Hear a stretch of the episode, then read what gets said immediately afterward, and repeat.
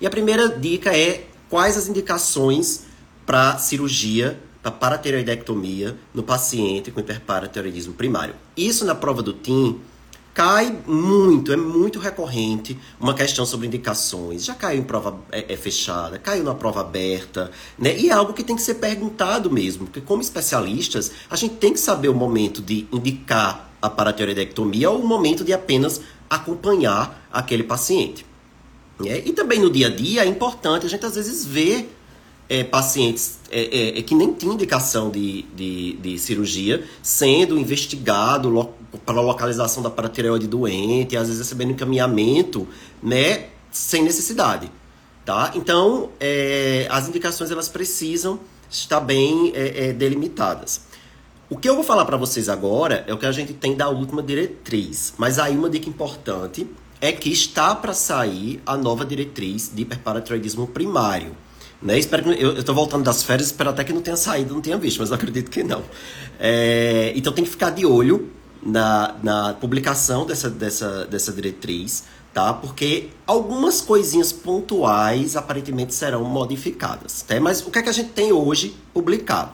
Então, na hora que a gente dá o diagnóstico de hiperpara primário para o nosso paciente, é preciso que a gente classifique esse, esse paciente como sintomático ou assintomático. O paciente que é classificado como sintomático sempre vai ter indicação cirúrgica, certo? Então, classificou como sintomático, isso é igual à cirurgia. E o que seria um paciente sintomático?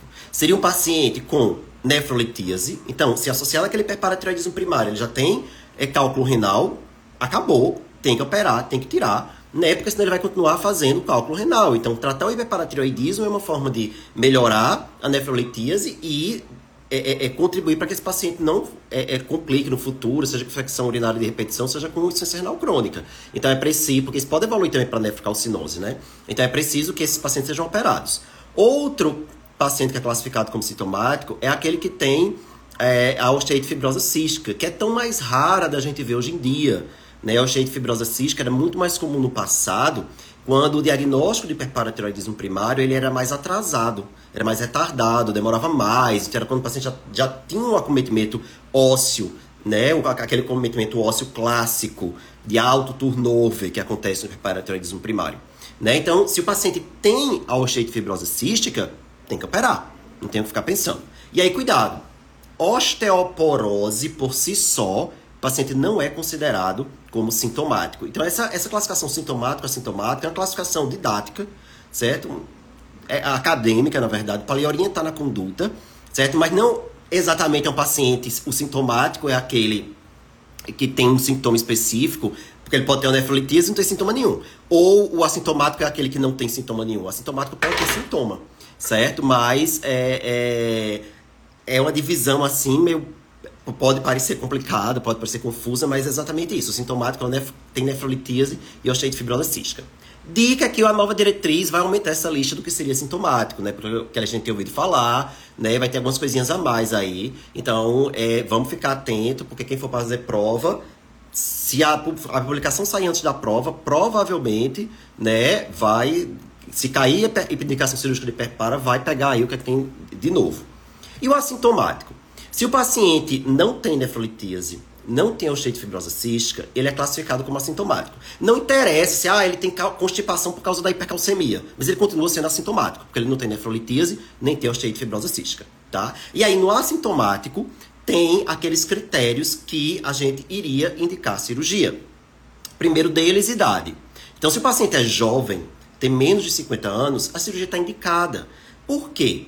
Porque Quanto mais jovem ele for, mais tempo de vida ele vai ter para desenvolver alguma complicação se, se, se você não resolver logo agora. Então é você saber que um dia ele vai complicar. Então você resolve logo o problema. Agora, se já chega paciente pra gente mais de 50, principalmente idade mais avançada, 80, 90 anos, né? Ainda nem complicou, assintomática, vai operar para quê? Dificilmente ela vai fazer alguma complicação até o final da vida dela. Certo? Então a idade, aí o ponto de corte utilizado é 50 anos. O outro critério seria um cálcio muito alto. O que seria um cálcio muito alto? É quando ele está acima de 1 miligrama por decilitro, além do limite superior da normalidade. Por exemplo, o cálcio, vamos supor, para aquele laboratório, o limite superior é 10,5. Se ele chega para a gente e o cálcio dele está variando em torno de 11, não é critério cirúrgico. Mas se já está de 11,6, então está acima de 1, acima do limite superior da normalidade. Então aí já passa a ter indicação cirúrgica, né? Porque quanto maior o cálcio, maior a chance também de ter complicações, incluindo até é, é disfunção renal. E já que eu estou falando de disfunção renal, um outro critério é um clearance de creatinina abaixo de 60. Não vou deixar esse paciente assim e esperar. Porque mesmo que ele tenha uma doença renal por outra, outra causa, hipertensão, por exemplo, a hipercalcemia vai ajudar a progredir, né? Seja pela aumento de chance de nefrocalcinose, seja porque a hipercalcemia por si só altera a hemodinâmica das arteríolas aferentes, né? Causa vasoconstricção da arteríola aferente lá no glomérulo, e isso vai prejudicar, vai diminuir a taxa de filtração glomerular, vai prejudicar a função renal. Então, o clearance está abaixo de 60, tem que operar, certo? É, o outro critério é a presença de osteoporose, tá? Em qualquer sítio. Lembrando que se o paciente tem hiperpara, eu devo fazer densitometria incluindo o raio distal, porque pode ser que ele não tenha osteoporose, critério de osteoporose, é, em coluna ou em fêmur proximal, mas como a perda do osso no hiperpara é mais de osso cortical, para eu fazer uma avaliação melhor do osso cortical, eu preciso avaliar o rádio distal. Então precisa ter a avaliação do rádio distal nessa densitometria. E aí, teve osteoporose, ah, é, é exclusiva ali no rádio distal. Persiste a indicação de cirúrgica. Então, osteoporose em qualquer sítio é igual a cirurgia. E aí vem o outro critério, né, que é o critério aí mais é, é, é, polêmico, né, digamos assim, que é a hipercalciúria. Por que eu digo polêmico? Porque ele é o que mais muda ao longo da, das à medida que as diretrizes vão sendo publicadas, a gente nota que inclui a calciúria, aí a nova diretriz retira a calciúria, aí depois tem uma nova diretriz coloca a calciúria de novo. Foi exatamente o que vem acontecendo, né? É, e aí atualmente calciúria acima de 400 é critério para cirurgia, porque provavelmente se a calciúria já é alta, a chance de desenvolver nefrolitíase futuramente é maior, né?